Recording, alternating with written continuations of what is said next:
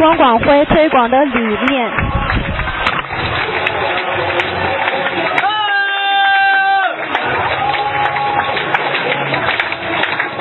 呃，非常感谢。我觉得透过大家的掌声，我能感受到一种热情，啊，跟我们武汉的天气一样，啊，这么热烈。而且呢，我真的发自内心的相信这是胜利者的掌声，因为只有胜利者，他才对生活充满激情，对未来充满希望。而我想，我们进入了一个非常美妙的一个行业——交互式合作这个行业。但是在我们运作的过程中，我们会遇到很多挑战。那最大的挑战来自于，可能很多人并不是那么理解你所做的事情。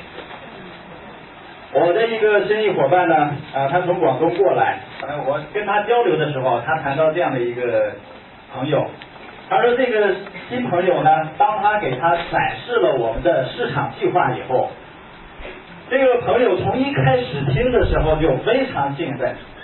讲四个象限，世界财富的转移，然后奖励制度，他也觉得太完美了，这样的奖励制度。来到最后呢，推出了我们合作的供应商安利，然后耶格系统，最后这个朋友非常感慨，他说这个奖励制度真的太好了，你的这套理念也非常好，但为什么它是安利的奖励制度呢？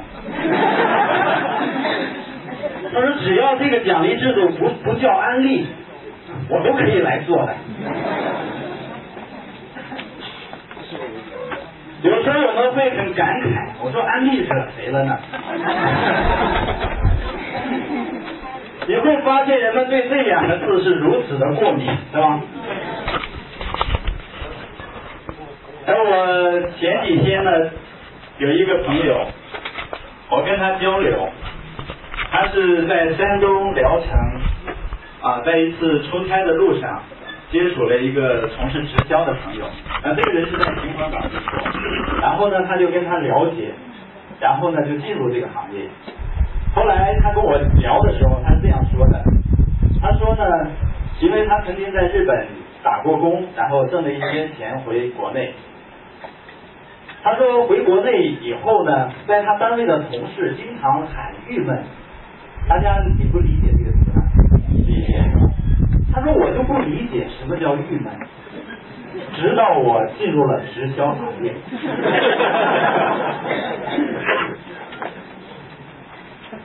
那人们为什么会对这个行业，会对安利有这样或那样的看法？包括今天在座的有一些新朋友，我相信你对安利可能也充满了好奇，或者说。也曾经听过很多关于安利的传奇式的故事。我今天中午的时候，我打车，然后到公司这边。我上了车以后，我跟司机说，我到安利公司。哦，他就拉着我往这边走，然后他就问我一句话，他说：“我问你一个问题，你不要生气。”我说：“我不生气。”他说：“安利是不是骗子？”我就笑了，喂，我说你这个问题很有趣的，我说我也问你一个问题，你也不要介意。啊，他说没关系，因为我笑了嘛，跟他开玩笑。我说你知不知道什么叫笨？他 他说什么叫笨？我说你不懂一件事情，这叫笨。比如说我对武汉的路不熟，那我在路上我是比较笨的。哦。我说，那你知不知道什么叫愚蠢？他什么叫愚蠢？我说，你谈论你不懂的事情，就叫愚蠢。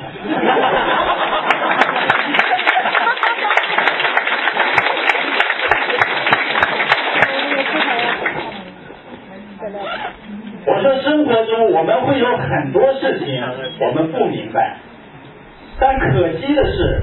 很多人对他不懂的事情，却表现的无所不知。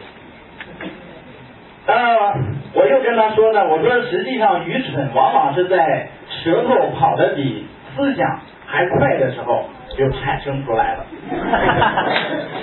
然后他也乐。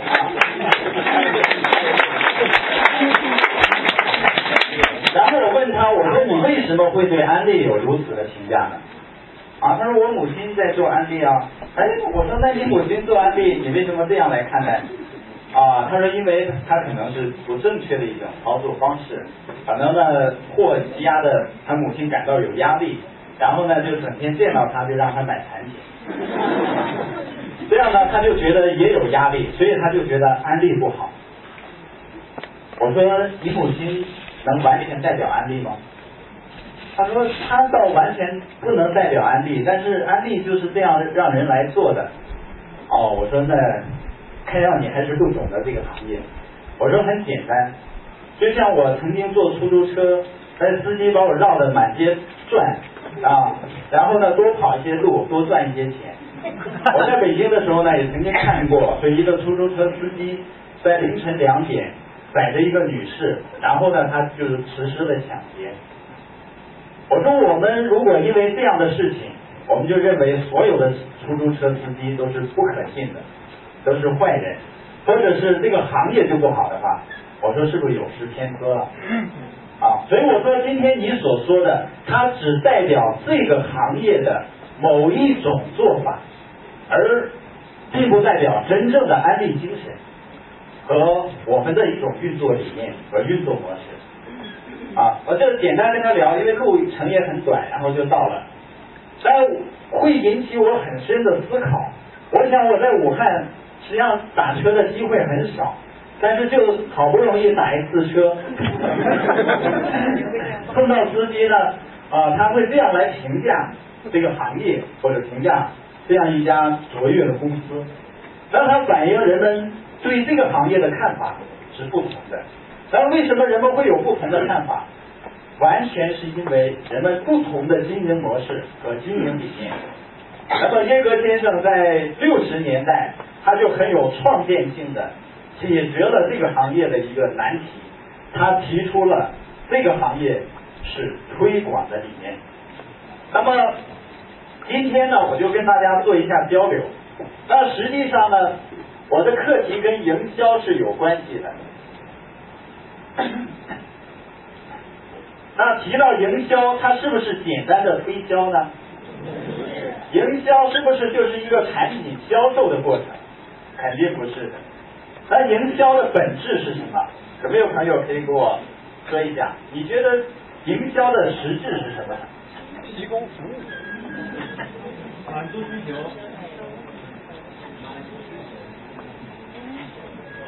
嗯，太棒了。满足顾客的需求，应该有掌声的是吧？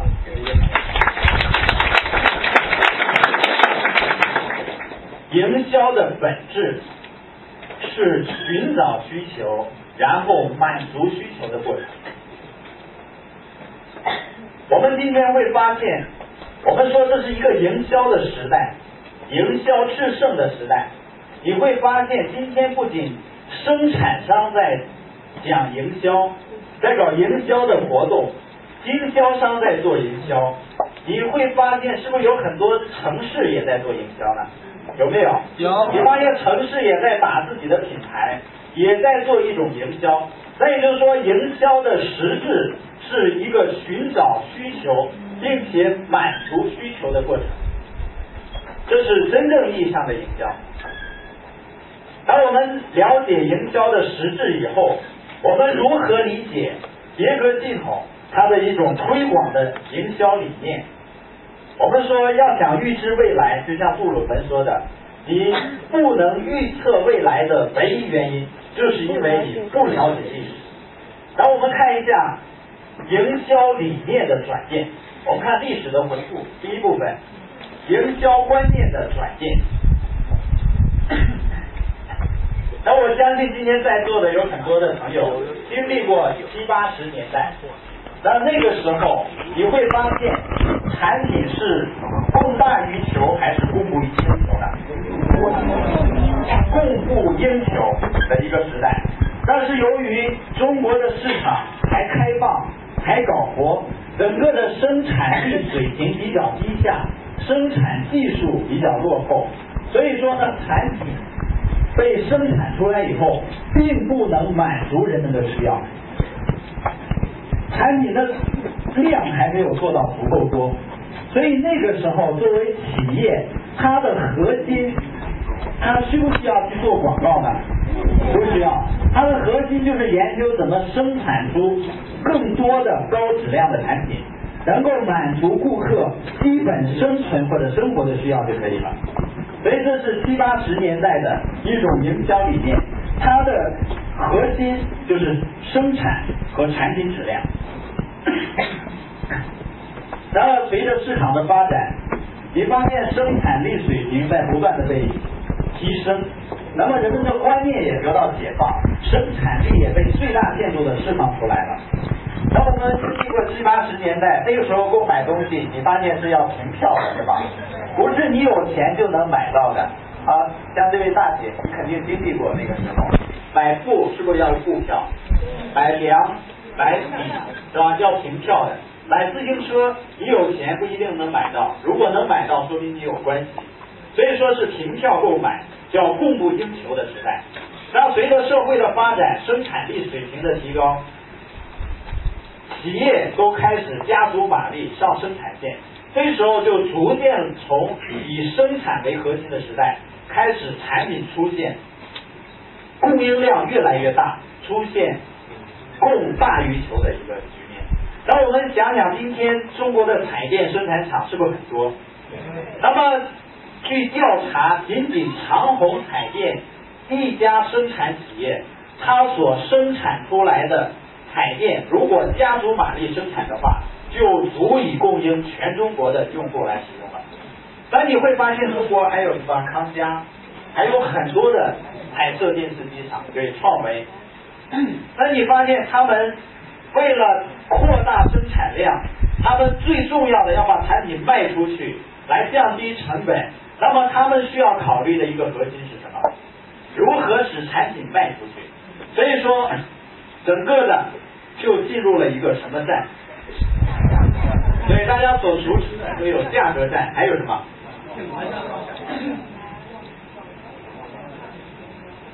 广告战，还有呢？服务战。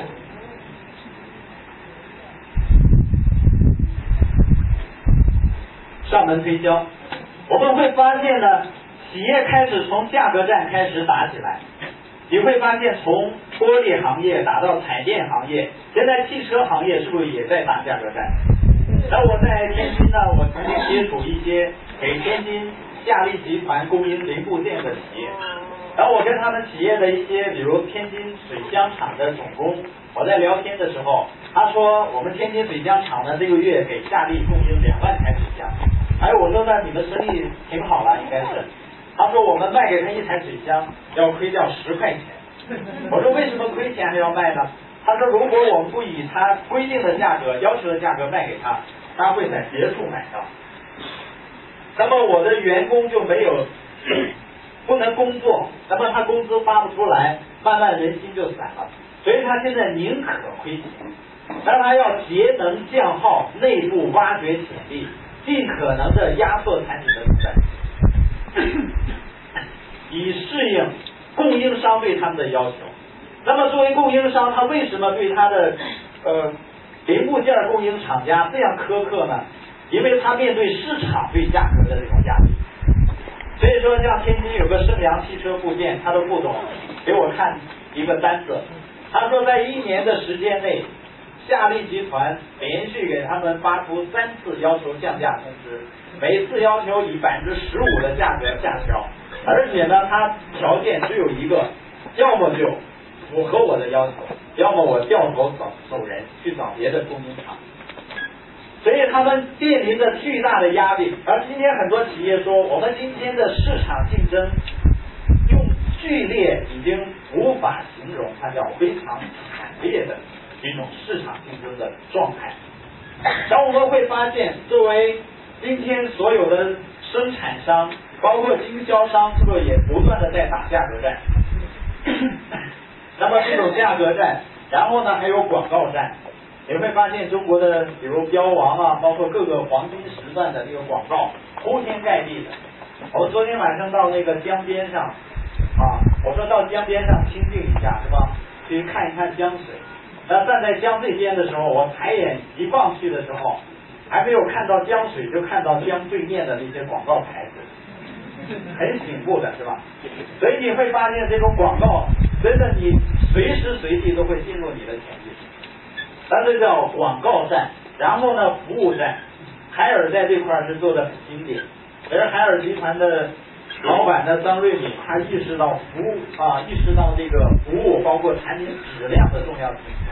所以，当一个冰箱出了问题以后，他让生产这个冰箱的员工拿锤子亲手给他砸砸烂它。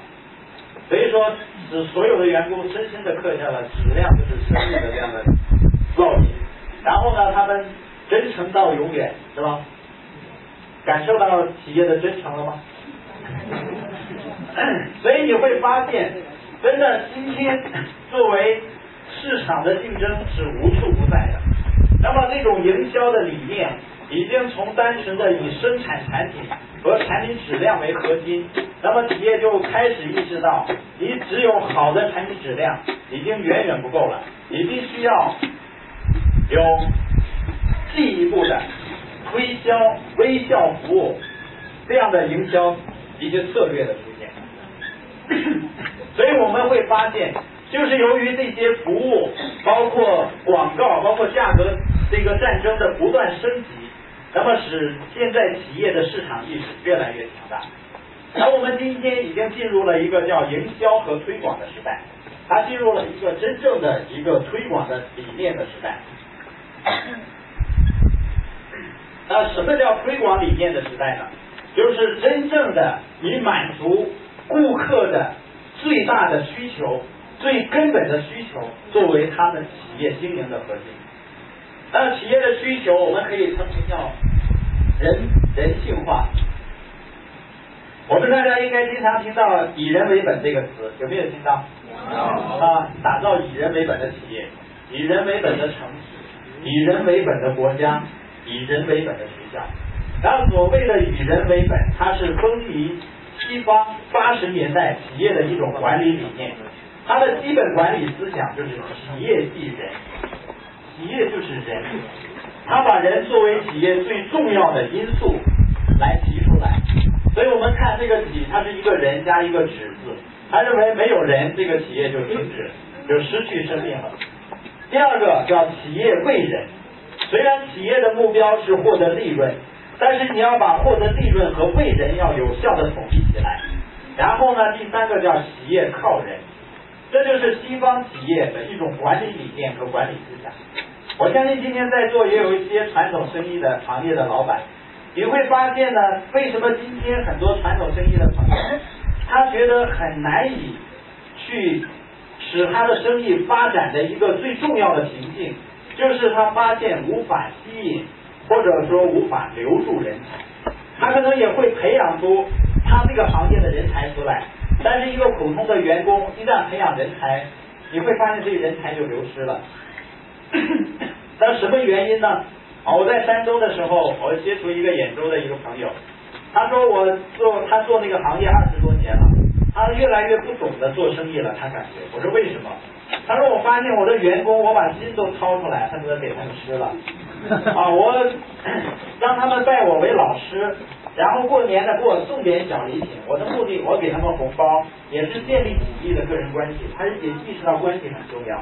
但是呢，他说稍微一不满意，然后他的员工就变成竞争对手了，把客户资源就拉走了。他说这个城市的人就不行。他最后得出这样一个结论。我问你，你。”是什么原因吗？他说这个城市的人不行。我说很简单，如果你一直保持这样的想法，那你生意这样的局面就会一直存在下去。我们今天不管经营企业还是经营一个，成为一个独立生意人，你要把你作为唯一需要改变的。当当我们自身的，尤其是你经营的管理理念发生改变以后，你会发现你就能够吸引。更优秀的人，所以说这样以人为本就是一种管理理念，一种管理。它的核心是关注人的需求是什么。那人的需求是什么呢？我们知道全世界有一个著名的等级需求理论大师马斯洛，他研究出来人的最基本的啊五个层次的需求。人最基本的需求是什么？对，生存或者生理的需求，就是衣食住行。呃，恩格斯在马克思呃那个纪念的啊墓前呢，他说过这样一段话，他说马克思这一生最伟大的发现，不是他写的《资本论》，而是他发现人首先要衣食住行，才会有意识形态产生。也就是说，人最强烈的、最本能的、最基本的就是吃住衣食住行，这是最基础的。人的需求需要得到满足，当这个需求基本满足以后，人需要什么样的满足呢？安全和保障的需求，人们需要安全和保障。那么，就像为什么今天保险业发展的很好？它卖的是什么？保障。就是让人们对未来感觉安全，而未来感觉有保障。那你家里为什么要安防盗窗、防盗门呢？虽然说有的防盗门并不那么功能很好，我看说沈阳有一有几个小偷，他专门就偷防盗门，啊，把那防盗门卸下来，然后呢卖钱，啊，那么人们从心理上会觉得相对比较安全一些，是吧？当人们这个需求满足以后，人们还有什么样的需求呢？对，社交的需求，就是人精神层面的需求就开始产生了。有的朋友说，我只要能吃得好，啊，整天有，比如剁椒鱼头吃，啊，整天穿得好，我吃住不愁，我很安全。什么社交啊，其他的都对我，我觉得不重要。我说那很简单，假如说这一切都满足你，然后呢，把你像本拉登先生一样放到一个山洞里，本拉登他绝对安全，是吗？那美国花五千万美金都找不到他。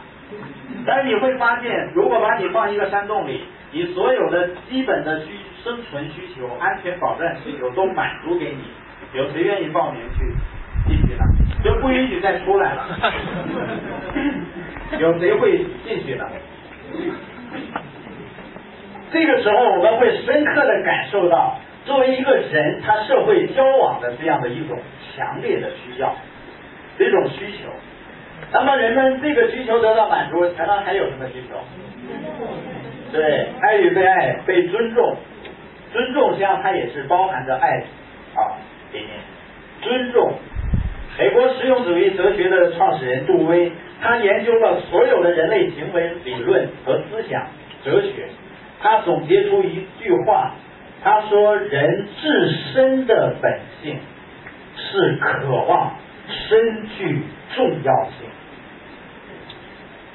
每一个人，从八九十岁的老人到两三岁的小孩子，你会发现一个小孩子，你鼓励他、夸夸他，他是不是乐得屁颠屁颠的，很开心的？甚至你发现一些小宠物，如果它看你回来了，摇着尾巴，你训训，你生气训它两句，它说尾巴一夹就跑了。那么包括老人，包括每一个人发自内心的渴望，身具重要性。这是作为人他的一种很强烈的需求，然后还有什么需求呢？个人价值的实现。那么只有少数人他会不停的思考，经常的他的人生定位，他会思考我的人生的意义究竟是什么？我能和这个社会和人类的关系是什么？我能为人们做些什么？当然，停留在这个层面上的是极少数的。因为大多数人每天想着什么啊？我的存折在哪里？是吧？他不是人生的意义在哪里？啊，当然这是可以理解的，因为我们首先必须满足的是生存的需要。但是这个世界上有一些人，他一开始的时候，甚至他生存问题都没解决的时候，他就开始追求他人生的终极价值的实现。比如说松下幸之助，在他兜里只有两百美金的时候。他会说：“我要生产出最优质的产品，从而改变整个人类的生活品质。”所以，就是由于他们一开始对自己人生、对自己身份就有一个非常高的定位，就决定了他的人生在不断的向上走。所以这就是人究竟要的是什么，就是这些，每个人内心所要的。那我们从营销的角度来看一下，那么七八十年代 这种企业生产产品，它能满足人们什么样的需求就可以了呢？生存的需求就可以了，安全保障就可以了。你会发现那个时候人们的生活水平比较低，人们对物质的需求也仅仅停留在一个能够用这个产品的功能就可以，是吧？所以你会发现那个时候有给自己小孩子用洗衣粉洗头发的，有是吗？谁给自己孩子用洗衣粉洗头发？来来来，举手的。是有的，我曾经接触过，真的是有的。哦，洗过是吧？啊，这个这大姐，你你给孩子洗过，用洗衣粉洗过头发是吧？哎，你会发现那个时候就是人们只需要我能用这个产品的功能就可以了，所以说人们的需求层次相对来说也比较低。但是你发现随着人们的生活水平的提高。消费者购买产品就不仅仅停留在满足去使用这个产品的功能上了，否则的话，你发现你到地摊上吃土豆丝儿，跟到那个很豪华的酒店吃土豆丝儿，它的那个当然炒的技术有点区别，但是区别不大，因为还是土豆做出来的，是吧？但是你之所以选择那个更好的酒店，你知道人在花钱的时候。他更高层次的需求被激发出来。我记得我几年前我曾经去过广州一次，然后和一个朋友呢，那个那一天正好是啊，应该还是再早一些的时间。然后我们去一个酒店啊，我们发现因为那天是赶上快春节了嘛啊，我们看一个酒店也离比较近一些，就走进去了。然后走进去感觉是比较好的，为什么呢？因为他站了两排。啊，美女啊，就挎着那个像那个啊，那叫什么啊？对，然后迎宾迎宾的女士啊，你一边走的时候，他一边说欢迎光临，欢迎光临，欢迎光临，而且是肯定是那个声音你听着笑嘻嘻的是吧？他是训练过的，所以你走着走着觉得脚就开始飘了，然后等你坐下来以后啊，马上啊。茶碗就端过来，呃，端过来了，然后倒上茶，你才喝一点，他又给你续上了，感觉是不是很美？等他拿拿过来那个买单的时候，你就知道你这种感觉是要付出代价的。所以说我们会发现，但是有的时候人们还要去那消费，为什么呢？因为人们有一种被尊重的感觉。所以你会发现，今天消费者，你到一个地方，你去消费，即使他的东西很好，比如你吃饭，如果那个服务员对你横鼻子横脸的，你会发现你下次还会去那儿吃吗？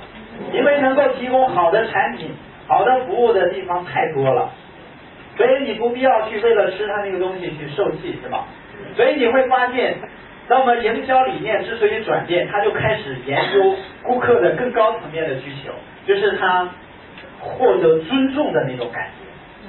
然后在山东的时候，我记得很清楚，我们经常到一个小店里去吃东西。小店呢，店面装修也不是很豪华，就是很普通的临街那种小店，是四川的老板在那开的火锅。然后旁边也有很多火锅店，但是都不如他那个火。呃，不单纯是因为它味道好，因为什么？我注意观察，发现那个老板他的角色就是站在门口，来人了，像见到亲人一样，你好你好啊！人走的时候他送我，哎呀你慢一点啊，这骑车慢一点。你会发现我们中国人，因为很多人还不大适应，是吗？就说啊，所以他老板说走好啊，他是面无表情，自己推着车子走了。但是你知道他心里的感觉是不一样的，他下次溜达溜达，不由自主的脚就拐到这里，所以你会发现这个老板他抓住人们的需求，你吃我的火锅又味美，而且又便宜，而且我这个茶的给你管够，我给你上，更重要的我还给你笑得像一朵花一样跟你打招呼。所以你会发现，这就作为消费者，而企业它就研究营销的，它就研究消费者的需要，我如何满足消费者需求。当然你会发现，把尊重做到极致的，就是沃尔玛。当我们谈到人性化的企业，我们之所以今天我们如此推崇像安利啊这样的一些国际性的企业，我们是有原因的。我在出租车上，我跟那个呃朋友交流的时候，我也说，我说很简单，我说可能你母你你母亲的做法，可能你觉得好像很给你很大压力，你反感这种做法，这不是安利所倡导的，安利倡导是专业的，是吧？那就不够专业了啊，能够让人们感觉是强行销售，那肯定是不专业的。我说你你要我为什么一开始跟你开玩笑说什么笨啊愚蠢？我说，因为我知道，如果我们去思考的话，你就知道这样的企业，它能够在像美国这样市场很完善的国家，几十年在九十多个国家取得成功，那么一定是它有正确的经营理念，否则的话，它早就在市场上消失了，早就在市场上没了。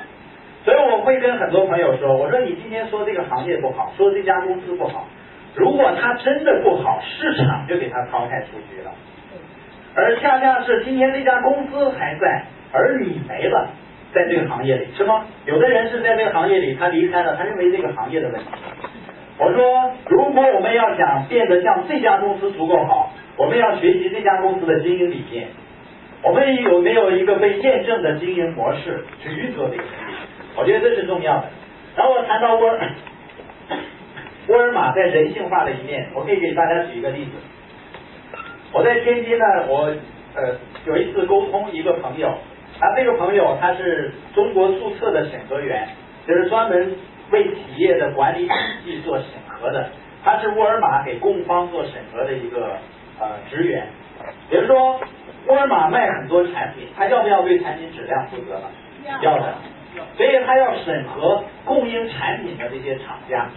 那么有一次，我这个朋友就被派去天津芦台一个生产塑料制品的企业，然后他去这个企业去审核他的整个管理体系能不能满足生产优质产品的要求。当他整个审核完以后，发现这个企业的整个生产还是很好。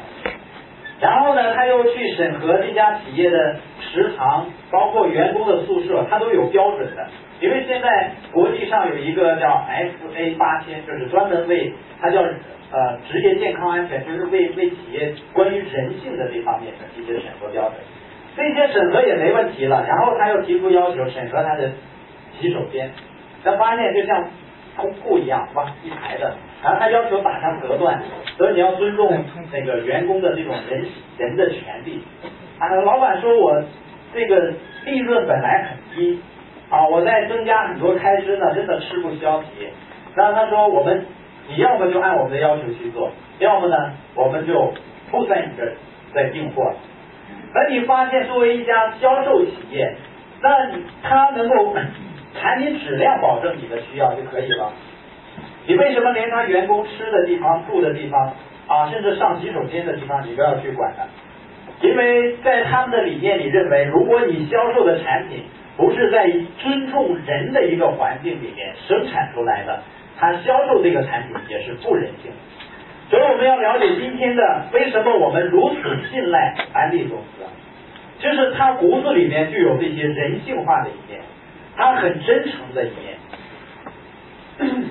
包括像肯德基啊、麦当劳，我们都觉得他为什么在我们啊这样的一个五千年文饮食文化的国家和市场。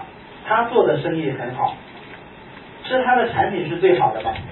肯定不是。我觉得他的那个里面那些食品绝对不如我们啊，不如我们这边的食品好的，是吧？它里面食品也没有放辣椒的，是吧？我觉得那个辣椒吃起来还是蛮过瘾，是吧？当然应该是需要，像我是需要自律的，是吧？为什么呢？因为我吃辣的东西会那个。有一些出现一些反应是吧？跟挤一些东西，那 你不能忍受自律的痛苦，就要忍受后悔的痛苦。然后包括呃，我们都知道今天下午讲的纤体瘦身是吧？我们焕宁老师，你会发现我们生活中很多朋友，我们想呃想减肥是吗？想减肥，但是当你看到红烧肉的时候，你会不感到痛苦呢？会的是吧？你是忍受自律的痛苦，还是忍受后悔的痛苦呢？啊，后悔的是吗？有 人有人就吃了这个红烧肉，然后回去后悔，而有的人呢不吃就就是忍受自律的痛苦。那我呢，因为吃辣椒，我会挤那个啊脸上挤一些东西，所以说呢，看到辣椒的时候，我二话不说拿起来就吃。啊，因为我不能忍受自律的痛苦，当然这是开玩笑的。但你会发现，那么作为麦当劳、肯德基，它的产品并不能够，并不是我们认为最好，但是它做的最好。实际上，它人性化的一面是很重要的，它的经营模式是很重要的，可复制的一套模式是吧？更重要的，它人性化的一种经营理念。而我在。这这次在秦皇岛的时候聊一个朋友，他一个新人，肯德基的一个员管理层的员工，听完计划他很兴奋。虽然这个市场啊乌呃有点乌烟瘴气，就直销嘛，就很多的公司啊，包括很多不正确的运作，把市场搞得很乱，人们对这个行业的啊有一些片面的认识。但这正是我们的一个实力，因为你能够把正引导人们从一个正确的角度、专业的角度来看待这个行业。听完计划以后很兴奋，也准备启动。我对他做的也很好奇。我说在肯德基谈谈你的工作情况。然后他说他们，比如被招聘进入肯德基以后，他要四个月的培训。然后这个四个月培训，因为他是员工嘛，要是企业给他买单的。到北京参加四个月培训，他住三星级以上的酒店，企业要花一万多块钱。他说我回来以后回到秦皇岛。我第二个月就提出辞职，企业对他没有任何约约束的。虽然说肯德基会和他们签一年的合同，如果肯德基在一年之内把他们解除合同的话，会给他们补偿的。但是他说，在这个企业环境里面呢，他等级观念不是很强，就是没有那种等级森严的那种感觉。他员工之间呢都是平等的，也是去多鼓励啊，少批评，少指责的，鼓励进步。然后呢，他员工第二天要上什么班？头一天见台的。他员工说了，我明天下午有事我上上午班。第二天说我明天上午有事上下午班，他限牌，所以有的时候被弄得很紧张。所以你要理解什么叫真正的以人为本。这些世界级的企业，他都在遵循着这些经营理念和管理思想。那沃尔玛就把这一块。在工业化时代，营销的理念做到极致，它满足消费者被尊重的需求。哎，沃尔玛的员工上班的时候呢，他的一个口号就是“员工顾客就是我们的老板”。他给他的顾客戴上上帝的皇冠。那么，他们员工上班的第一件事情就是背一段他们的信条，就说顾客是我们的老板，上至董事长，下至。清洁工，我们的工资都是他们开给我们的。如果我们胆敢对他们不好的话，他到别处买东西，他就把工资开给别人了，是吧？所以说，就是由于他这种对员工的尊、对顾客的尊重，然后呢，就使得很多顾客对他的回应。所以沃尔玛的竞争力是非常强大的。它有两公里半的杀伤半径，就是它在哪块开，周围的企零售企业都会受到强烈的冲击。因为我在天津经历过沃尔玛在河东店开业的那一天，它当天开业，它对面的华人超市就关门了。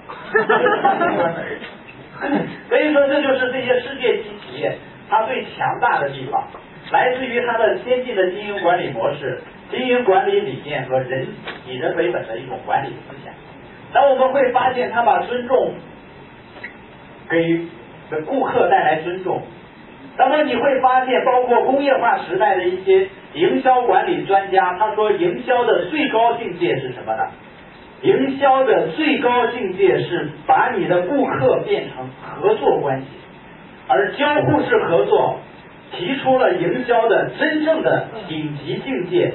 就是把你的顾客变成你的经营者。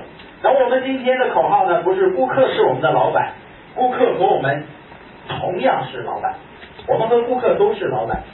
比如说，你把你的消费者变成了啊，把你的产品变成你消费者的产品，变成你消费者经营事业的一个产品，那么这是营销的最高境界。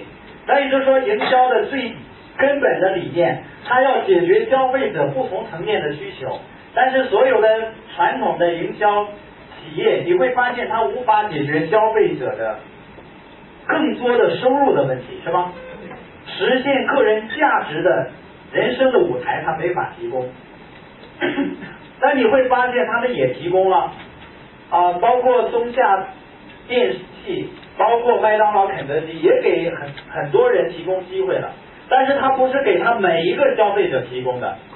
他只给每个消费者提供一个享受优质产品和服务的机会，只给每一个消费者提供一个花钱的机会，而没有真真正正的把他的每个消费者都有机会参与到财富分配。所以我们说，未来的真正的营销理念，真正能够立于不败之地的这样的一种营销模式，就是想办法把。让你的消费者参与到世界财富分配。那么，要想让你消费者参与到世界财富分配，你只有一个方法，你给他提供一个创业平台，给他提供一个分配世界财富的能力的一个舞台，一个提升能力的平台。所以说，这就演绎出了安利在一九五九年他的一个全新的理念。我们不要感觉这样的一个生意，这样的一种营销理念，在全世界范围内一个不灭的梦想，它是凭空就出来的，它是消费者更大需求层次需求需要满足的时候的一个产物。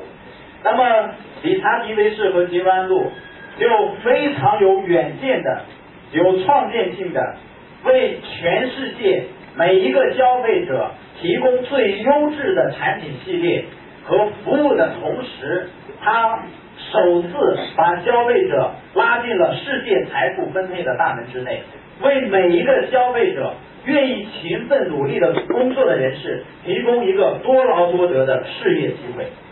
所以说，这就诞生了安利公司，它为每个消费者提供一个公平合理的。完美、接近完美的一个创业平台，这就为什么今天作为你代理其他的产品，你需要什么条件呢？我不知道其他的，你像麦当劳、肯德基，我们知道你要成有它的经营权，你需要多少钱？是吧？五百万到八百万。但今天你要想拥有，比如阿迪达斯运动装或者是耐克的代理权，你需要什么呢？我天津有一个生意伙伴，他做传统的服装销售生意，他也曾经想代理耐克的这个世界知名品牌的运动鞋，他去耐克总部去签合同，而耐克说呢，他们的条件先要审核你是否有资格进入他的这个经销商的圈子里面，然后你的资格必须有多少固定资产，有多少资金流动，否则的话，他觉得你承担不起。那么当审核完资格符合以后，还有什么条件呢？他说每年我会举办两到三次进货会，我进货会上只有样品，然后你就看着样品去填数量，然后呢把这个单子交给我们，把钱汇到我们指定的账号，三个月或半年以后，我把你要的产品给你发过去，你卖出去你就赚钱，你卖不出去，那是谁的问题呢？那是你选错了。是吧？那是你的问题，你自己去承担风险。所以你今天你会发现，安利它绝对的世界品质的产品，世界十大最具价值品牌，它是排在里面的。全世界五大最畅销护肤品牌雅诗，全世界最顶尖的营养补充食品，你需要多少钱可以取得它的代理权呢？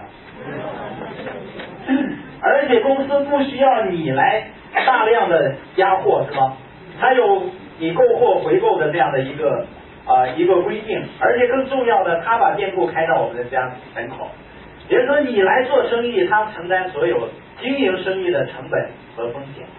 那就意味着这反映安利的创办人他的骨子里的理念，他真正的是为了每一个愿意掌握公平的事业机会的，愿意透过自己勤奋努力的人士所提供的一个事业良机，一个事业平台。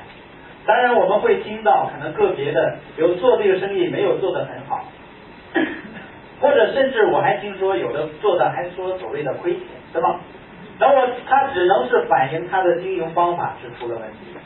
因为作为我们的供应商，我们的创办人他是这样说的，他说任何一个人你随时可以选择，你也可以随时离开这个行业，但是我不给你承诺你肯定成功，但我唯一可以给你承诺的是。你走的时候带走的一定比你带来的要多，那这就是这家创创始人，这就是这家公司它的胸怀，它容纳每一个人，只要你要，他就给。所以说，这就是我们的公司的一种理念，它为每一个消费者提供提供的不仅仅是优质产品了，不仅仅是优良的服务了。而且它提供给人们能够获得经济独立、时间自由、获得尊重、实现人生价值的平台，所以它的营销已经达到一个真正的一种境界。它它是不为它消费者真正着想的，一定是的。当然，在一九六四年的时候，在安利的历史上出现了一个里程碑式的人物，就是德斯特耶格先生。那耶格先生发现，人群中百分之八十的人是不喜欢推销和被推销的。如果我提供给人们的仅仅是一个推销产品的机会，他会发现呢，它也是有局限性的。这个局限性体现在，因为百分之八十的人可能就会被拒绝在这个行业的大门之外了，因为百分之八十的人是不喜欢推销和被推销。百分之二十的人是不反感的，真正能做好销售的就百分之二三的人。所以耶格先生就想了，我有没有更好的方法，把喜欢做销售和不喜欢做销售的人都留在这个生意里？因为思维会创造一种氛围。如果你只是一个以产品为核心的这样一种氛围的话，那他最终留下来的就是只擅长做销售的。所以说，德斯特耶格先生他营造了一个培养领导人这样的一个文化一种环境，它和安利的完美的结合，创造了在北美地区超过百分之九十七以上的市场份额。所以这就是德斯特耶格先生他在这个行业的基础上，在我们的供应商提供的一个无与伦比的创业平台的基础上。他提供了一个能力成长的平台，提供了一整套经营这个生意能够成功的运作模式。所以说，我们所谈到的、所说的人性化的一种营销模式，一种营销理念，最根本的，它是以每一个人的需求为核心的。这就是我们所谈到的推广。那它推广的是什么呢？是梦想，是机会。是理念，是价值观，是正确的思考方式，以及积极的行为模式，也包括我们系列的世界级优质品质的产品，包括我们营养健康的理念，包括使人们更年轻啊，生活多姿多彩的理念，这就是我们所推广。所以说我接下来第一大部分的第二小部分，跟大家交流的就是推广和推销的区别。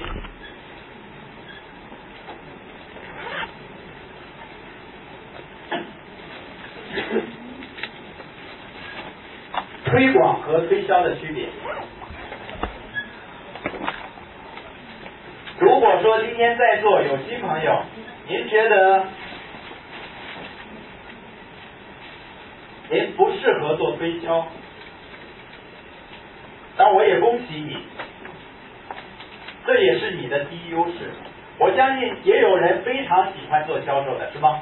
这是人群中的少数人，但是非常喜欢做销售的。也是我们所要表彰的一类领导，就是你在产品推广上是有天赋的。但你说你不擅长做销售，或者觉得自己卖不了产品，那么你也一定具备其他方面的天赋。作为耶格系统，它就在开发人类最大的，也是潜力最大的这样的一个资源，就是我们的大脑。你会发现，这个世界所有的财富的来源，它是来自于人们的思维和创造力和想象力的。而耶格系统，它就在开发人们的这种资源，能够开发每个人的潜力。你可以在其他方面具备潜力。所以这就是我们所谈到的，每个人都会有优势。所以我们看一下推广和推销的区别。第一个区别，推广是从哪里开始的？自用。推销呢？是从他人。假如说这个生意你不做了，有没有一些产品你还会继续用的呢？会。会有的是吗？我真的见到很多的顾客，他对我们的产品真的非常的信任，因为他真的发自内心的相信公司所提供的优质产品。他可能不做这个生意，但你会发现这个产品就是你能够销售的产品，因为你从内心喜爱喜爱它，这就是我们所说的自用加分享。那推销是从他人开始的。你不一定对产品有感觉，你不一定对产品有信念，但是呢，你的目的只是把产品卖出去，把钱收上来。所以我们会经常看到很多推销是让人反感的，是吧？啊，你正在家里休息，然后当当当敲防盗门，一开门是吧？一把菜刀在那儿，卖菜刀的，比如卖洗发水的是吧？他就是关注的就是卖啊卖东西，然后赚钱。那真正的推广，就是你发自内心的喜爱，然后去分享。但分享的能力，是我们每个人一种人性的本能的东西。我们为什么讲一种人性化的营销模式？因为所谓的人性化，就是我们与生俱有的好的东西、好的事情，要别为别人分享的本能。在座有看过《泰坦尼克号》的吗？有。哦，还真不少。看过以后流泪的有没有？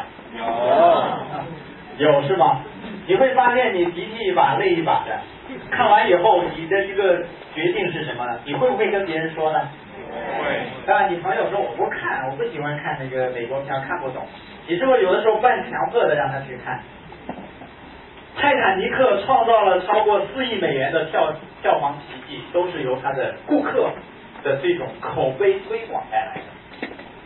那你会发现，那电影院的老板他会不会说，你看你给我推荐了这么多人来看我的电影，啊，这是你的那个广告费，这是你的提成，有没有给你呢？没有。你会发现你在人性化的做一些分享的动作，但是他的表现并不是那么很显著，是吧？所以说他认为你是理所应当的，这就是消费者一种很自然的一种心态，分享。我小时候呢，我经常会看到。啊，一些大人有这样的一些举动啊，当他在街上走的时候，看到土豆一堆，啊，两块钱一斤，啊，扯着脖子就喊土豆啊，两块钱一斤。然后呢，那个邻居就拎着大麻袋、小麻袋，是不是就冲出去了？这是不是一种分享？就是你觉得好的事情，你控制不住自己，不跟别人说，你觉得难受，然后你去跟别人去说。所以我们必须所谓的推广，一定从你自身开始。你对产品的那种感受，你不去跟别人去分享，你甚至会有一种觉得负罪感的。我们有的产品是这样的，为什么呢？就是因为有的产品你会发现，我们的很多消费者他是盲目的一种消费者，就是他不懂得很多的产品可能对自己、对环境是有伤害的。比如有一些石油下脚料提炼的，作为界面活性剂的一些清洁用品，不管是洗碗盘的，还是那个洗衣服的。含磷的一些合成洗衣粉，当它里面都含有很强的那种致癌物质，那就眼睁睁的看着你的亲朋好友就受这个伤害嘛，因为他不懂得，事实它确实是对人的身体是有些伤害的。那如果我们发自内心的去关心别人的时候，你去跟别人有一个专业的知识去分享的时候，人们是愿意，人们能够感受到你的关心的。所以说，我们所说的这种推荐产品，不是像推销，只考虑自己的东西赚钱。你考虑的是什么？解决人们的问题。所以这就是我们的推广的一种理念，我们产品分享的一种理念。所以我跟很多朋友探讨的时候，有的朋友会说：“哎呀，我不适合做这个生意。”我说：“为什么呢？”他说：“我不会卖东西，我不擅长卖东西。”那我就会跟他来谈这一块。我说：“你怎么理解销售呢？你理解这个行业销售？”他说：“我就是卖东西来赚钱。”我说：“我们的营销理念 不是这样的一个过程。我营销理念是你寻找人们问题，我们提供解决方案的，是这样的一个过程。”当你更多的关注是别人而不是自己的时候，你会发现事情变得简单了。我有的顾客一开始呢，他我给他沐浴露，给他一些产品，他用的很好，然后呢，他很兴奋，他跟周围人分享。说你也应该有这样的顾客，是吗？他跟别人分享，哎呀，我这沐浴露用的太好了啊，洗过澡以后身体很滑，而且呢很干净，啊透气的那种感觉。然后别人也会受他的影响，也会去买，是吧？然后会达到一定营业额，我说那你实际上已经在做这个生意了，我给你办个卡，你够够一千二了，还会有奖金的。等他办卡那一天的时候，我会发现他不会卖东西了。他在跟别人分享的时候，他想的不是别人了，是自己。我卖给他东西，我赚钱了，然后他就觉得不好意思了。所以你会发现，这实际上这不是一个技术上的问题。是一种对心态和营销理念的问题。那么今天很多人反感这个行业，他真的从营销这种理念上，他不懂得真正的营销是什么。他只是觉得哦，产品那就是要卖，卖产品就是死缠烂打，就是强行销售，就是那个呃唠唠叨叨，就是等等，是吗？那么它是一种不是耶格的一种运作理念和运作的方法，所以这是第一个。推广和推销的第二个，将盲目消费者变成专业的消费者，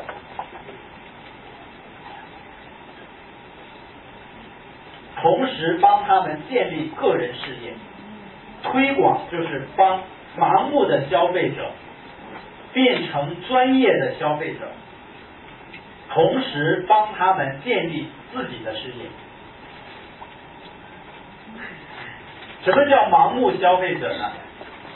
然后我们过去看，是不是有这样的呃家长，他因为图便宜，然后给自己的婴儿呢吃一些 那个什么所谓的奶粉，是吧？出现大头娃娃，你们看过这个报道？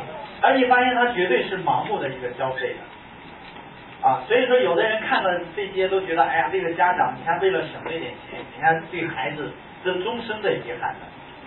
然后付出的是一生的代价，但你很多的消费者实际上都在不知不觉的做类似的动作，只不过自己没有感没有感觉而已。那么什么叫专业消费者？你像我们懂得了，比如我们的丝白洗液，它是不是很好？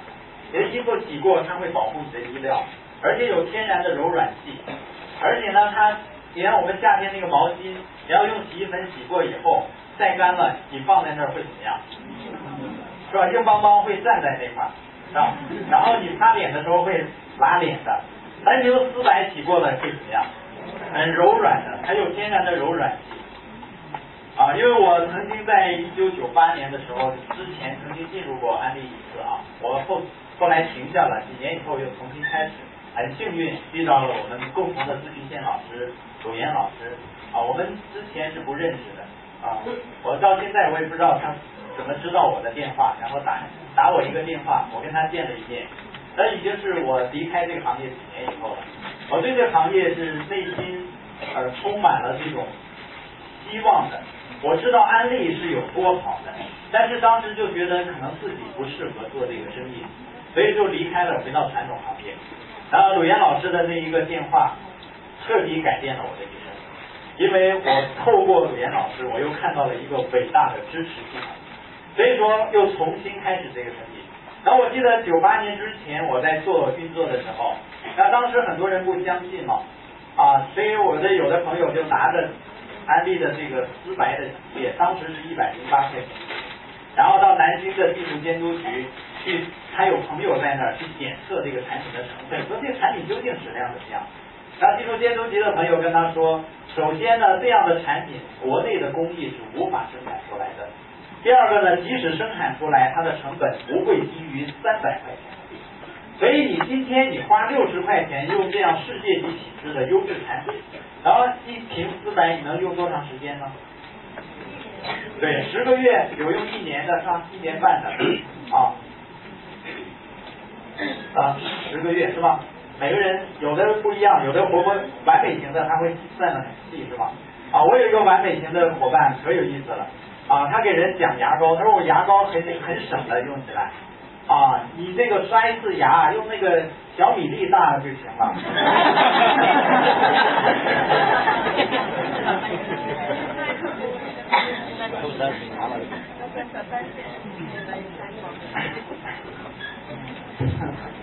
这是小米粒大，这有点太夸张了，太极端了，是吧？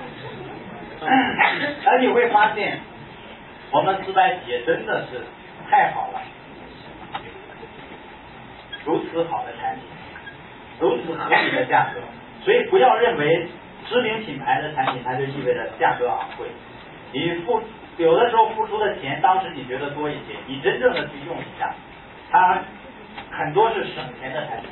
我相信它纽崔莱也是省钱的。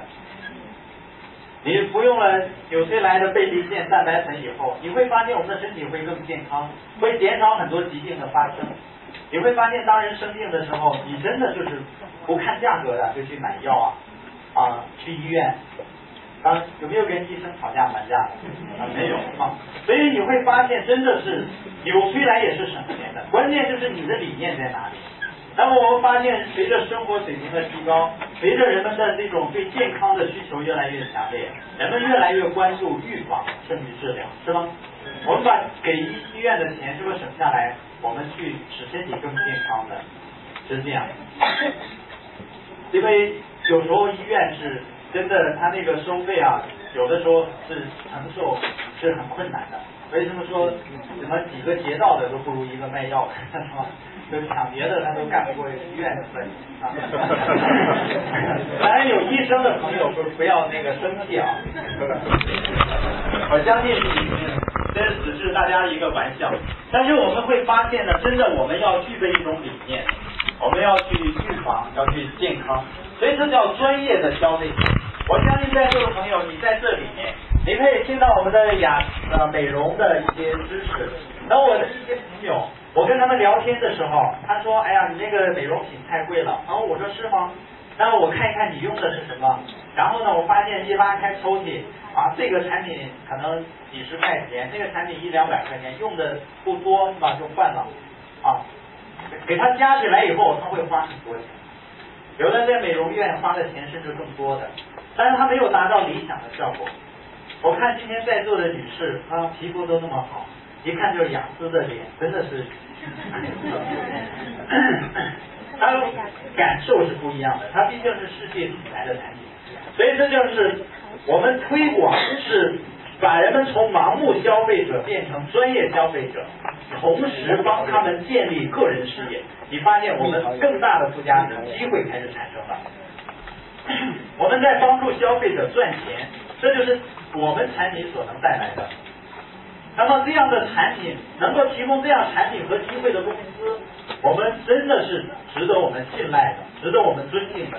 然后看第三个区别，自己换一个产品使用品牌，在影响别人换品牌，逐渐建立一个稳定的顾客消费群体。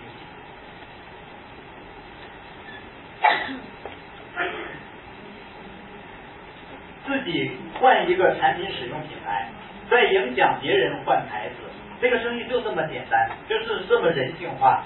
你自己发自内心的喜爱的产品跟别人分享，然后分享这个事业机会，然后别人掌握把握这个机会也去分享产品，然后你就组建了一个不是去消费使别人变得富有的一个消费群体，而是通过消费自己变得富有的一个群体。就这么，就这个区别。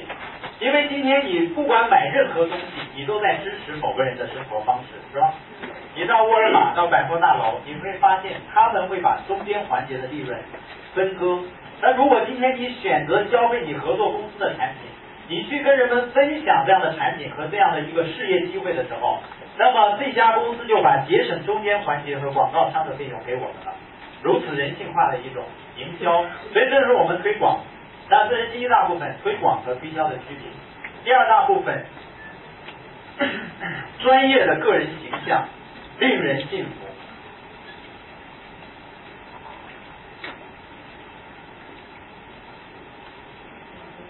第一部分就指的我们外在的形象，人和人之间的接触、交流，首先产生影响的就是我们外在的形象，就是前三秒你的外在形象。我们为什么如此强调专业的外在形象和你专业的运作这个生意的能力？你会发现这个生意是关于影响力的。我们公司足够好。我们的产品足够好，奖励制度足够好，那为什么很多人不认同呢？我们必须要自我提升，从形象上，从外在形象、内在形象提升，透过和人们交流，人们才能够看到我们所所推广的机会，我们所推广的产品有多么好。所以人们是被人影响的，而不是单纯的关于产品。所以我们外在的形象就非常重要了。而第一印象是最关键的。那我们的外在形象都包括什么呢？大家觉得外在形象包括什么？对，我们的着装啊，总之你要把自己打造成一个啊黄金形象，就是你认为成功者应该是什么形象，你就应该像用什么样的形象去面对人们。否则的话，我们说的话人们会打折扣。这就是人，他永远是以貌取人他会第一眼，他会形成对一个人超过百分之九十七以上的判断。所以说，我们的着装就很关键。那男士着装，呃，白色衬衣，红色基调的领带，啊，黑色的裤子，系带的皮鞋，头发也很关键的。啊，头发不管女士的还是男士头发，你会发现头发变个发发型就好像变了个人一样，有没有这种感觉？所以你要把你的发型的理成梦想者的发，是吧？所以看看成功榜那些老师们都是什么样的发？那头发上要打摩丝跟不打摩丝是不一样的。那用了很好的洗发水，再用了深层护理，那还是不一样的。呃，这个头发，你发现你用了很好的这个护理以后，再打上摩丝，它就会显得很有生命力。如果没有用呢，你会发现它就是 那个像那个干干草对吧，在那趴着是吧？但你发现这个头发，它真的强烈的会影响人们对我们的看法。所以说我们要啊，我有一个生意伙伴呢，他是给小孩剃那个百天头的，他剃头一般母亲都抱着孩子。然后呢，他给剃的时候，十有八九会问他：“你用的什么摩丝？这个味道这么啊，感觉这么飘呢，这么好。”他他用我们丝丝型的这种摩丝，确实那种味道是不一样。所以说呢，我们的头发很关键，他头发要要短一些，要经常打理。那男士呢，时间啊最好就要剪一下头发。最多不能超过半个月的是吧啊！你点一下，他的人的精神头是不一样的。我不能因为推迟两年剪头发，一个钻石跑了，是吧？所以这头发，那皮肤呢？啊，皮肤也很重要。那，你发现你穿的衣服很重要，你用的产品很重要，还有一样，甚至比你的穿着更重要的，就是你的迷人的微笑。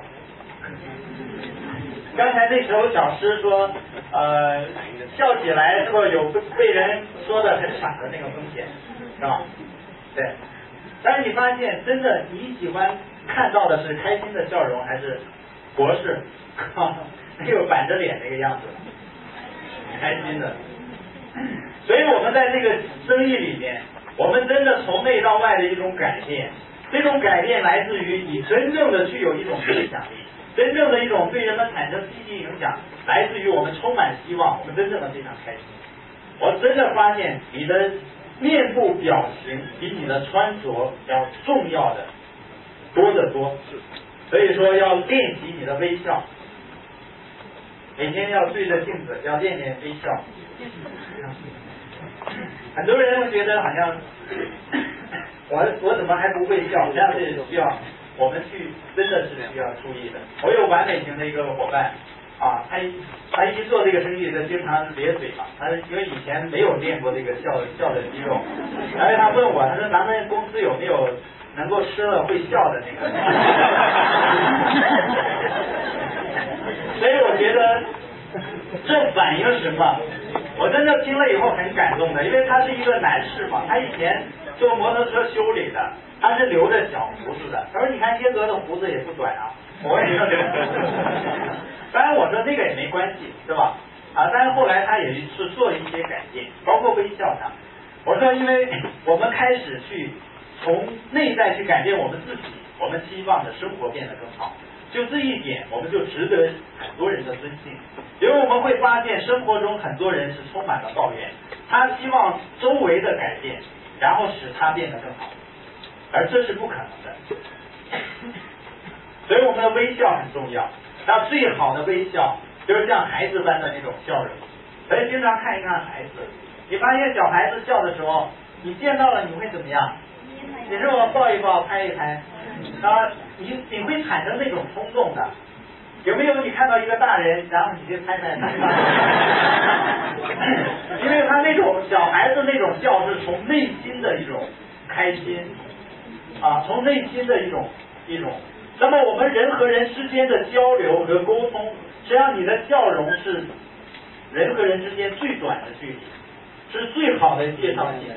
尤其是你发自内心的、很真诚的敞开自己的一切，你可以走进我的内心世界，这样的一种微笑的时候，你会发现人们就开始放松了，因为人们是以你对待他的方式来对待你的，这就是人们所不同的地方，所以我们需要去调整这专业的个人形象。那我们的个人形象还包括你的声音。啊，语调语速，我相信我们在讲计划的时候，也可以录下音。我们不断的听磁带的过程中，是可以训练我们的声音的。你会发现，你在这个声音里，尤其在这个系统里运作过一段时间，你在跟别人交流的时候，那种方式、那种谈吐、那种声音、那种语言，会抓住人们的，会产生吸引力的，是因为我们开始注意到这种专业的交流方式。那么声音不能过于很尖锐是吗？也太低沉也不行。那最好的声音是什么样的声音？像你这样的。哦，谢谢谢谢。啊，最好的声音，我们老师说是花前月下的声音，所以大家都回去回忆这一段的是吧？你发现，在花前月下或者在长江边上的时候，啊，你拉着他的手，啊，或者你看着他，你说，我真的喜欢你，你是不是这样来说的？是的，我真喜欢你。你不可能这样来去跟人们讲，但你会发现，同样的一句话，以不同的声音、不同的语调语速，它产生截然不同的效果。而且比语调语速更重要的是你的肢体语言，你微笑的方式，你表达自己的方式，而这一切在这个系统里面，我们真的都可以学习到的。我们可以透过看它是值得的这个光彩，你会看到我们的在美国这些最卓越的自由企业家他们的那种交流的方式，你可以看到啊，听到他们的那种声音。那种发自内心的对人们的这种关心，所以这是我们啊都会逐渐的去提升的。只要我们不断的看书、听磁带，不断的学习，所以这是我们的一个外在形象。那我们看一下第二部分，叫精通的专业，这是内在形象，指的专业的知识。我们看一下我们推广的工作流程。我们说推广的理念，可能新朋友说，那我应该怎么去做才叫推广的一个工作的流程呢？就是我们的成功发布模式，永远是梦想。你为什么做这个生意？你的理由是什么？然后你做出的承诺是什么？你是如何去积累你的人脉的和列你的名单的？然后呢，邀约、讲计划、跟进、咨询沟通，复制这个八步模式。所以成功八步就是我们推广的一个工作流程。只要我们做的事情是我们八步里面的事情，你就走在通往财务自由的路上。这是一趟旅程。这个旅程呢，一开始我们会觉得好像有些困难，因为我们还不足够的懂得这个行业，还在学习的一个过程中。我一开始就会觉得这个生意很复杂、很困难，好像无从下手。因为我不擅长去和人们去交流，但是我通过不断的学习，不断的去走我们的八步，然后慢慢你的思路就很清晰了。这个生意就是八个步骤而已，只不过你做足够多的次数，你就可以成为在这个行业里的一个专业人士。就跟这个世界上最优秀的一些音乐家。比如他弹钢琴，你感受到那种音乐的美妙，那种音乐的力量，但是不是他刚开始弹的时候就能够有如此美妙动听的音乐呢？绝对不是。他在台上的精彩演绎，来自于他台下无数次、无数次、无数次的训练，但只不过你没有看到而已。而今天在这个行业，你可以成为最伟大的运动员。就是因为你不断的在做这个行业最成功的群体，他所总结出来的生意模式，就是我们成功八步模式。当我们遵循我们成功八步模式以后，我们要遵循系统的二十五项原则、四大准则、五大主题和五项基本功，这是我们推广的流程。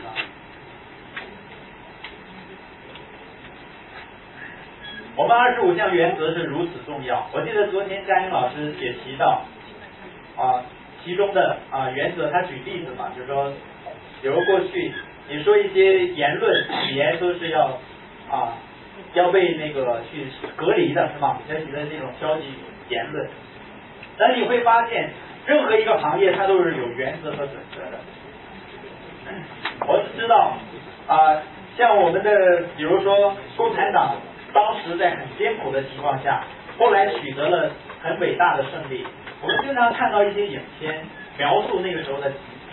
我昨天谈到杨靖宇那时候的故事，其中还有一个画面，他们派了几个战士去抢玉米，就实在是没有粮食了，但是都被日本鬼子封了。那么牺牲了三个战士，抢回来二十个玉米。然后杨靖宇就问他们有没有父老乡亲。他说上哪去找人啊？付不了钱的。然后他就找一个本儿把那个记下来了。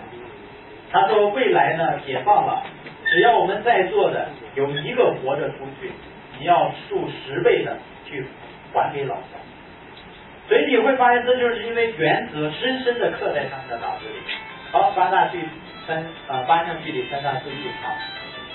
所以这原则和准则重要性。那我们专业的知识还包括什么呢？公司的知识、分配制度、我们的奖励制度，包括产品知识、专业的产品知识，了解同类竞争的产品，会做产品比较，但是不要去攻击其他的品牌，不要攻击其他品牌的，然后掌握回答疑义的技能，这是第二块，专业的个人形象令人信服。那我们专业的产品知识会透过我们的供应商的产品的培训，我们要跟上供应商的产品的每一次的产品发布和每一次的产品的演示，然后我们还会组织这样的，因为他们是做的最专业的，是吧？然后我们的推广这个生意的模式，我们的磁带书、卡片，包括我们的培训会议上都有，所以我们的专业知识是没有问题的。那第三大部分，双赢营销和推广的四个过程。双赢营销和推广的四个过程。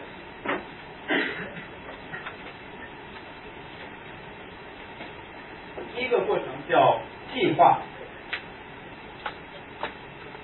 计划的内容包括交互式合作究竟是一个什么样的生意？我们做的是一个你制造商会赢的，培训系统会赢，我们会赢，消费者、顾客也会赢，因为我们的顾客想要用优质的产品，我们可以提供；想要事业机会、经济独立、时间自由，也可以提供的；想要个人能力的学习提升，也可以。所以这是一个双赢的营销，它需要有四个过程。第一个，交互式合作是什么生意？它是分享的生意，分享优质的产品，分享事业机会，分享梦，分享自由，分享成长，是吧？它是做人的生意，是帮助你的顾客建立他们自己的生意，帮助他们成功的同时，你也获得成功。这就是交互式合作，所以我们对这个行业的理解是不是不一样的？你会发现很多人他在这个行业里可能做了很多年啊，在直销这个行业里，当你问他直销究竟是做什么的，他会跟你说啊卖产品啊，产品直接从制造商到消费者。这个回答它不全面的。那真正的一个交互式合作的理念，优质产品。事业机会，帮助别人成功，个人成长学习，所以它是关于领导力。所以我们对这个生意的理解更全面了。我们的培训是不是也多元化的？当我们看，在人们还不了解公司和产品的时候，他们为什么会买你的产品呢？百分之六十是因为你，你的人品和对你的信任。不是产品的因素，因为你百分之三十是因为理念和机会，他接受这种理，接受这种机会。我有一个生意伙伴呢，他是哦，他就是武汉人，但他以前呢也曾经运作过某家直销企业，哦，我忘了那个名字，好像类似于上色啊这样的品牌的的企业，那做一段时间就不做了，然后去天津去做美的空调的一个代理。然后呢，在天津的时候，那么接触了我们的生意伙伴，跟他讲了一个计划。他参加了一次我们的供应商举办的一万人的啊一个就是维安洛访华的一个慈善晚会。他看了这个晚会以后，他说以后我肯定永永远远的用这家公司的产品。他在分享的时候，他说我不知道这个产品怎么样，但是我知道这样的企业他绝对不会有差的产品。因为他非常欣赏这家制造商、这家企业的经营理念，这种人性化、关注弱势群体的这种理念。啊，他说以前，比如他参加某家公司的时候，那么每个人开完会以后会被要求必须要拿多少产品、买多少产品走，所以他就就不愿意再去做了。他觉得这样的一种营销好像他很难接受的。所以你会发现一种理念的力量也是很强大的。百分之十是因为公司和产品本身。你销售产品时分享的是你的体验，而不是卖你的知识。比如我们会学了很多钙与生命、钙与健康的知识，然后你向一个阿姨去分享，啊，他都八十岁了，平时腰疼，你给他讲钙，然后讲了两个小时。他腰都要坐折了，而你会发现这些知识，我们需要分享是你的体验。然后你下回你说我给你讲蛋白粉，他说你可别来了，你再来四个小时，我彻底的做断了不可能。所以回答一亿时，分享的是你的知识，而不是技巧，卖弄的技巧。当我们看成功的销售方法有三个秘密，我觉得这对这个秘密的思考。会给我们很多启发的。成功的销售第一个秘密是什么呢？让你的顾客去分享，最好是名人，有影响力的人。第二个，让你的顾客去分享，最好是名人，有影响力的人。第三，还是让你的顾客去分享，最好是名人，有影响力的人。也就是说，在我们。分享产品的过程中，我们为什么需要跟人们分享产品？因为很多人有这方面的需求，他希望更健康。像我们来的路上，来的车上，有一个男士就问我们：你们安利公司有没有淡斑的产品？有是吗？我说有。他说效果怎么样？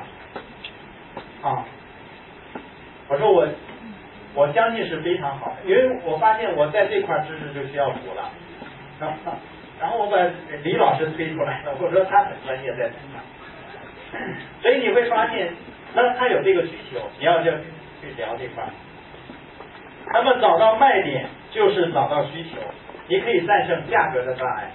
安利产品不存在价格的问题，只是人们是否他真正的意识到他需要用什么的问题，就是他的需求。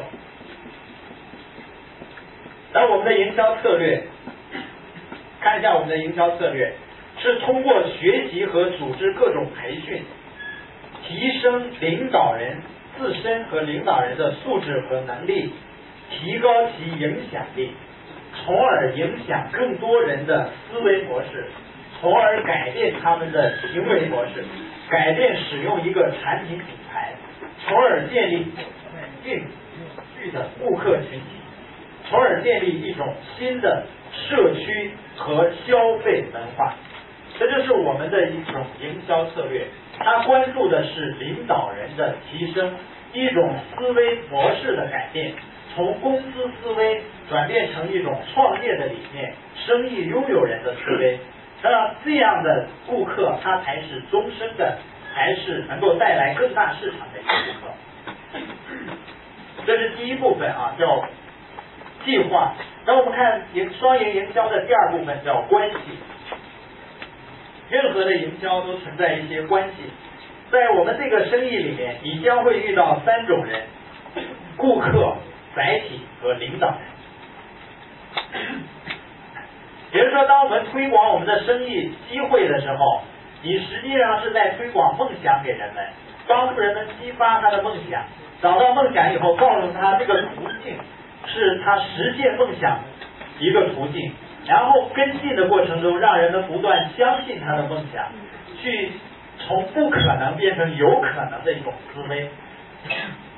当我们在这个过程中，并不意味着所有的人他都愿意做出改变。那么他可能觉得我现在已经很好，我对个人创业上没有需求，那就要去跟人们分享产品了，因为人们都是消费者，当跟他很专业的。去谈做一个我们产品的健康之旅这样的一个分享，这关系的第一小点，你将遇到三种人。第二小点，所有生意做大有两个原因：稳住老顾客，开发新顾客。第三小点，建立人际关系的三个阶段：彼此喜欢，建立关系，相互信任。第三点关系的第三点契约，这个契约指的公司的两个承诺。我们今天不管直销这个行业，包括安利，经过多少风雨，我们永远不会动摇对这家制供应商的信念，就是因为这家制造商不管市场如何变化，环境如何改变，他的承诺永远不变。就是我们所谈到的。提供优质产品和服务，提供最好事业机会的这样的承诺的契约。那么另外一个承诺呢，它是相互的。你会发现，有的人他进入了一个生意，或者即使他进入了一个系统，那么也必须要有承诺，才可以实现梦想的。我说，在这个行业里，我们首先我们的供应商是有承诺的，是吗？对我们。那我们的培训系统，它的承诺取决于我们对我们梦想的承诺。那承诺分三个等级，有的人他对他自己人生的梦想的实现，他只是停留在试一试，而且是浅尝辄止。一遇到困难呢，他就马上撤兵的。那这是一种承诺，叫试一试。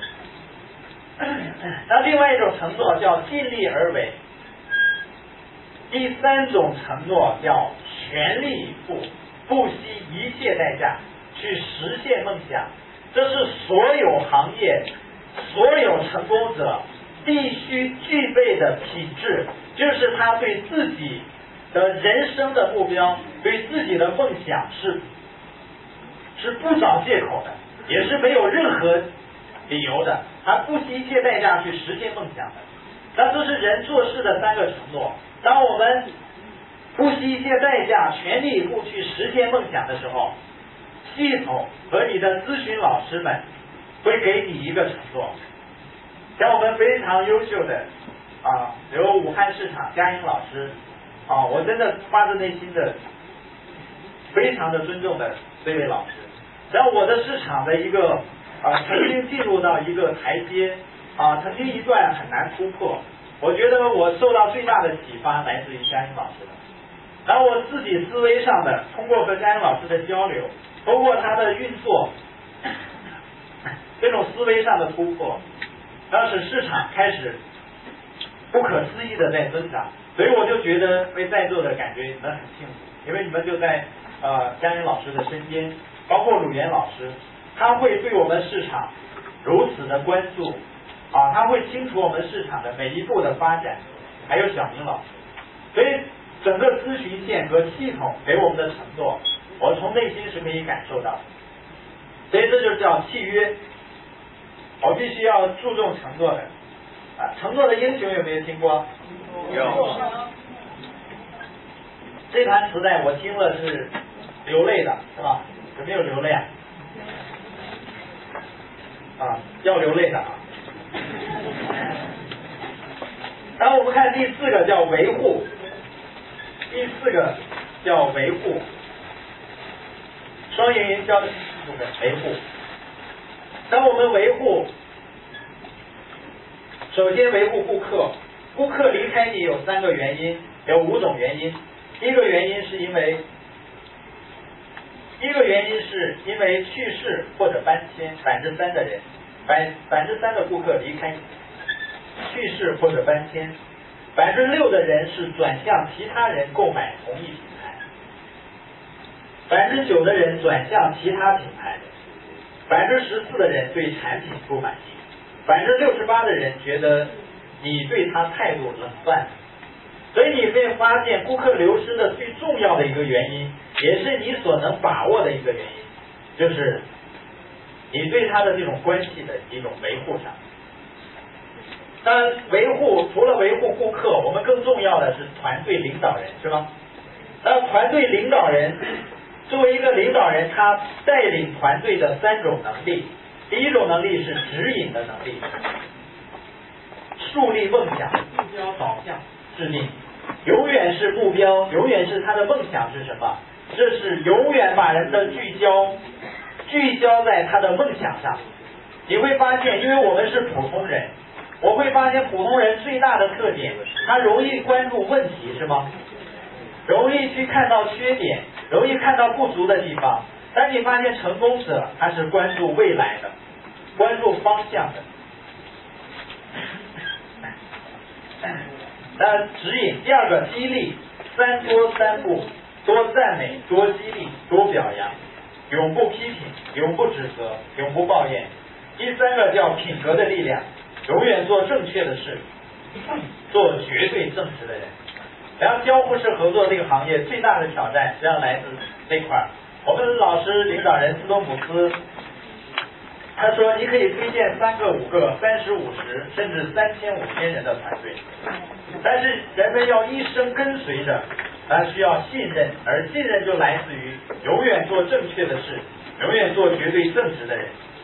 我们怎样找到优秀的领导人，建立一个直系呢？当你发现一个领导人，同他建立紧密的个人关系，关心他人，他未来就是你部门中的直系。因为我们如此信赖我们这样的伟大的系统，它真的能使普通人去变得卓越。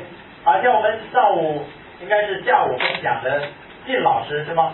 他是非常普通的，在天津是刷盘子这样的工作，那他的老师也是非常普通的。啊，吴老师完成这样的一个啊，应该是很大的一个高级的市场。那吴老师他是下岗女工的，所以我透过很多的朋友的这种，这在这个生意里成长，我发自内心的相信这个系统，它真的能够帮助每个人把内心的潜力发掘出来。啊，因为吴老师他是呃下岗在家做过超过十家以上的直销传销公司的，从九五年开始做。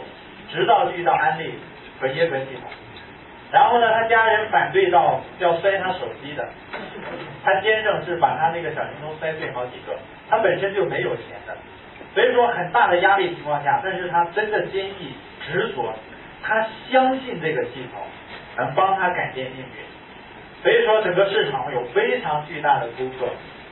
那而且在他上营业主任的那个月，他的先生和他儿子在天津第一市政，超过三千人的一个集团公司。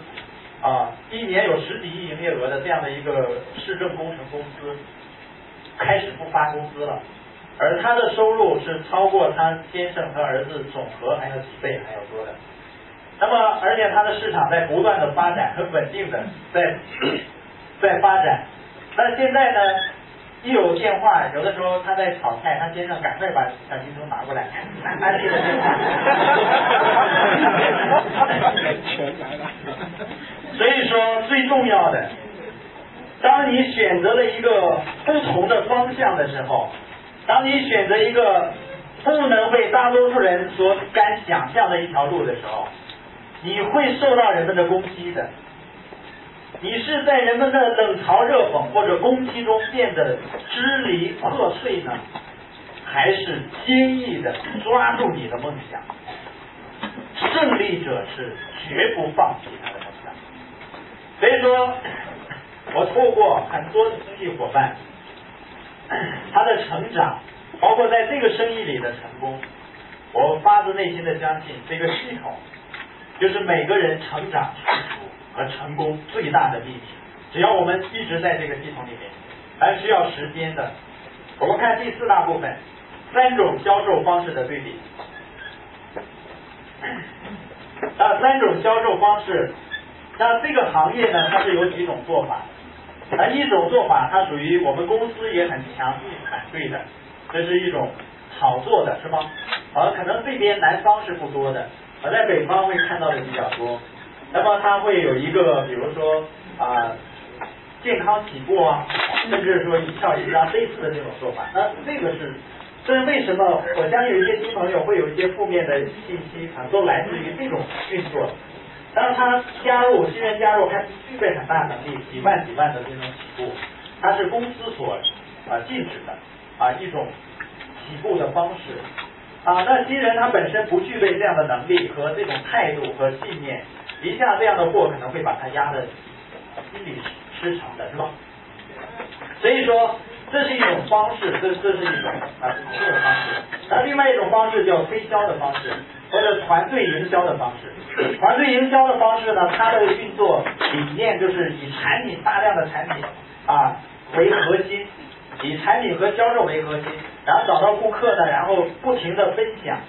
那么它的优势就是短时间内业绩就可以有一个增长，但是不足的地方，领导人成长的是单方面的提升，而且它创造的氛围呢，它是一个产品的氛围，不容易吸引，不容易形成一个文化的氛围，不引不容易引起更高素质的人的关注，所以说团队人际关系就不是很紧密。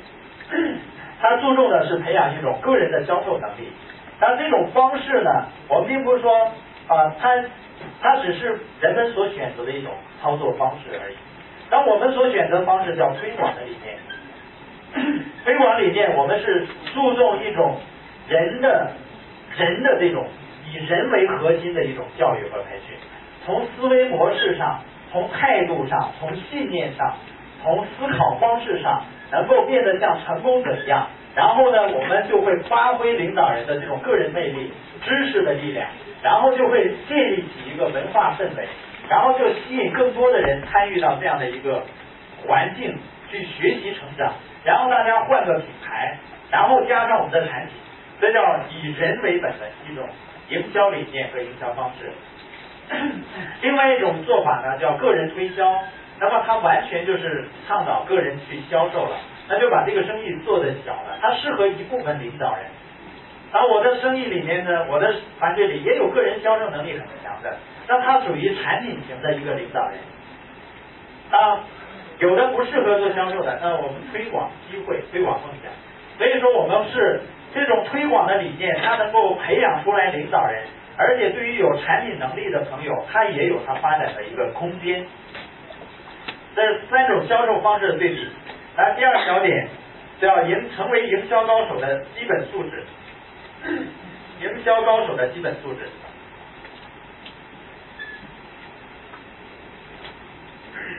学者的头脑，学者的头脑。所以我们在这个系统里学习，我们真的会具备这些素质的。所谓学者的头脑，就是他有明确的目标。我们不断的去透过各种培训，透过听磁带，我们对自己未来越来越清晰了。而当你未来越清晰，我们会发现它就越容易变得现实了。实际上，成功是很简单的。学者明确的目标，丰富的知识，这是学者的头脑。艺术家的心，艺术家的心就是热情洋溢，热情洋溢。那我的性格呢？我刚进入这个生意，真的是，我是一点活力、一点生气都没有的这样的一种性格，典型的和平型，是吧？所以说缺少热情，天生就缺乏热情的。所以有的时候在，比如在房间里，如果有两个人，呃，一直没说话，那个人就可能以为我肯定是断气儿的那种感觉。因为有的人会觉得一个人他。会这么长时间，他能够说出一句话来，是吧？但是你会发现，这种热情是可以培养出来的。你发自内心的对未来的这种信念，你现在会变得充满力量，而且不仅有热情，不仅仅有信念，我们在学会把信念和热情灌输给别人，去挤走人们的恐惧。所以，热情洋溢，尊重他人，丰富的想象力。敏锐的洞察力，善解人意，关注别人，这是艺术家的心。运动员的脚，善于行动，行万里路，在时间的流沙上留下脚印儿，而不是在沙发上留下屁股印儿。因为美国的老师把整天坐在沙发上锻炼大拇指的啊肌肉的这样的人称为这叫沙发上的土豆。然后后来呢，英国的那个农民啊，种土豆的农民就抗议了啊，他说不允许这样污蔑我们的土豆。我们看雕塑家的手，心灵手巧，用你的双手创造你辉煌的人生。营销的工作做就做不死，想就会把人想死。当我们看销售和推荐是从哪里开始的？从面对拒绝开始。这个世界上，这个生意里最成功的领导人，这个世界上最成功的人，就是面对拒绝、面对挫败最多的那些人。所以每一次挫败。每一次拒绝，意味着你离成功真的是更近了一步。这个世界上没有任何力量可以取代坚持的。你真的坚持不懈，始终如一的在这样系统中成长，始终不一的去行动。尤其当坚持成为你唯一的选择的时候，你就会得到星光的恩泽。我给一个朋友发信息。我就说啊，因为他谈到在这个行业、这个生意所面对的挑战，我们说我们要把坚持作为我们唯一的选择，你会得到，你会得到。安利加上耶格是梦想的舞台，也是我们实现未来的山河。所以我们真的要发自内心的去相信，然后我们持克服拒绝的最好方法。你解决所有问题的最好方法是什么？是下一个。所有问题的解决最好方法是讲计划，是下一个。你说这个人他有这些问题，我怎么跟进没跟进进来？他解决这个问题最好方法再讲一个，是吧？兴许他就进来。二十一世纪是营销的时代，因为在当今这个世界上。百分之八十的百万富翁是做销售起家的，在美国超过百分之二十的百万富翁是做网络营销起家的，而在网络营销行业里面，做安利成为百万富翁的是这个世界上第二个造就百万富翁的企业。呃，耶格系统它这里面的钻石有超过百分之八十六是在耶格系统的，这些都是有相关的资料。所以二十一世纪你生产什么不重要，重要的是你能把它销售出去。因为在二十一世纪，谁拥有终端的消费群体？我们都知道市场计划，比尔斯博士他谈到世界财富转移的过程。在农业化时代，财富是藏在土地上，拥有土地的人拥有权利和财富。工业化时代，瓦特增机机的发明，拥有机器和矿产资源的人成为财富和权利的拥有者。随着大工业时代的到来，产品被大量的生产出来，这个时候拥有中间环节的人成为世界财富的拥有者。比尔斯博士说，在信息化时代。谁拥有终端的消费者家庭，并赢得他们的人心，谁将成为二十一世纪最大的财富的拥有者？今天你已经做出了一个选择，已经做出一个正确的决定。我会深深的相信，没有人能想象你的未来。最后，我用丘吉尔他的一次演讲结束我们今天的这个会议。丘吉尔在他的一次演讲上。总结了他的一生四句话：永不言败，永不放弃，只要相信，定能成。